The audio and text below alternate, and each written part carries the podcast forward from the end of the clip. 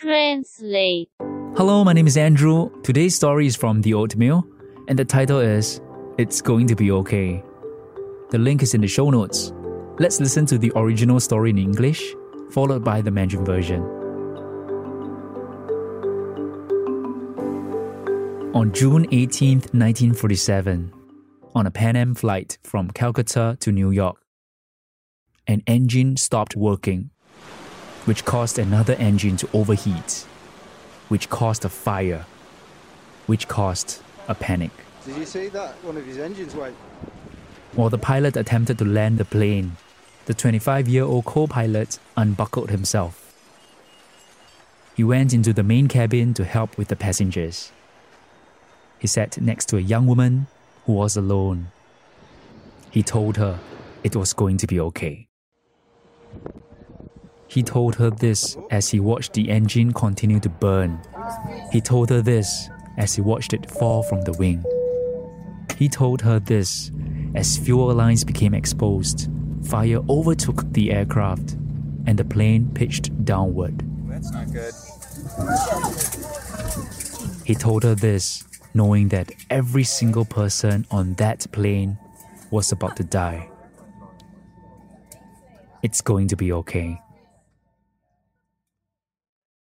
The plane hit hard, crashing into the Syrian desert. 14 people died instantly. Two crew members survived, including the co pilot. With a pair of broken ribs, he went back into the burning plane, pulling survivors from the wreckage. Eventually, the wind turned and fire overtook the aircraft. And so they waited. Morning arrived, but the rescue did not. The co pilot took charge and formed two search parties. The first party went in one direction, the second party, along with the co pilot, went in the other, wandering into the desert. They eventually found a village, a village which had a radio. A call was made, and the 22 survivors were rescued. As for the co pilot, the crash changed him. After that, he didn't want to be a pilot anymore. He wanted to do something different with his life. He resigned from Pan Am to pursue a career in writing and ultimately television. His name was Gene Roddenberry, and he created Star Trek. This story is not intended as an ode to Roddenberry, although he certainly deserves one. Prior to working in television, he was a decorated World War II pilot, a plane crash investigator, and an LA cop. He survived three plane crashes. This story is intended to remind you that our journeys are short. Roddenberry saw life's ephemeral nature lit up against the backdrop of stars. He saw that we are all passengers pitching downward into the night. He saw that we're all helpless. So get up and help someone.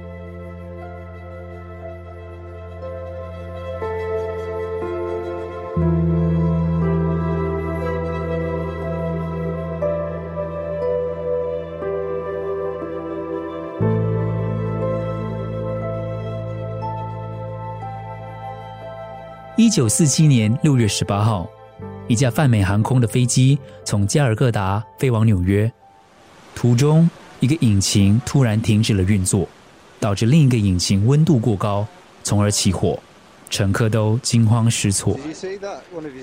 机长决定紧急降落。就在这个时候，副驾驶解开了自己的安全带，离开驾驶舱，来到了客舱，看乘客有什么需要帮助的。他坐在一位孤身一人的年轻女子身边，对女乘客说：“It's going to be okay。”引擎不停的燃烧，接着从飞机上掉落，飞机油管已经破裂，大火很快就会吞噬这一整架飞机，飞机也不停的往下坠落。Ooh, that's not good.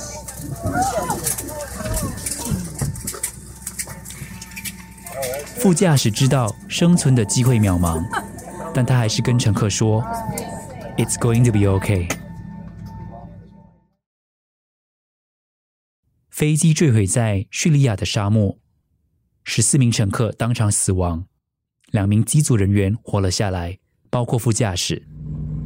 尽管他自己受了伤，他还是义无反顾地冲进燃烧中的飞机，从里面救出幸存者。后来风向改变，大火吞噬了整架飞机。他们就在飞机残骸边等了一个晚上，等着，等着。黎明终于来了，可是救援队没有出现。副驾驶决定成立两支搜索队伍，分头行事。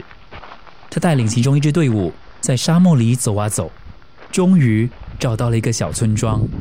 村庄里还有无线电，于是他们发出了求助信号。这二十二名幸存者有救了。这场空难改变了这名副驾驶，他不想再当飞机师。所以辞去了工作，最终从事写作和电视行业。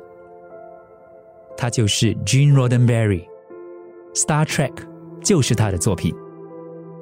在从事电视行业之前，Gene Roddenberry 当过二战时期的飞行员，还当过空难调查员和洛杉矶的警察。他是三次空难的幸存者。那场空难，Gene Roddenberry 看到了在满天星空下人生的短暂。也看到了每个人的无助，我们都是这短暂旅途中的乘客。所以从现在开始，起来吧，帮助身边的人，让他知道，It's going to be okay。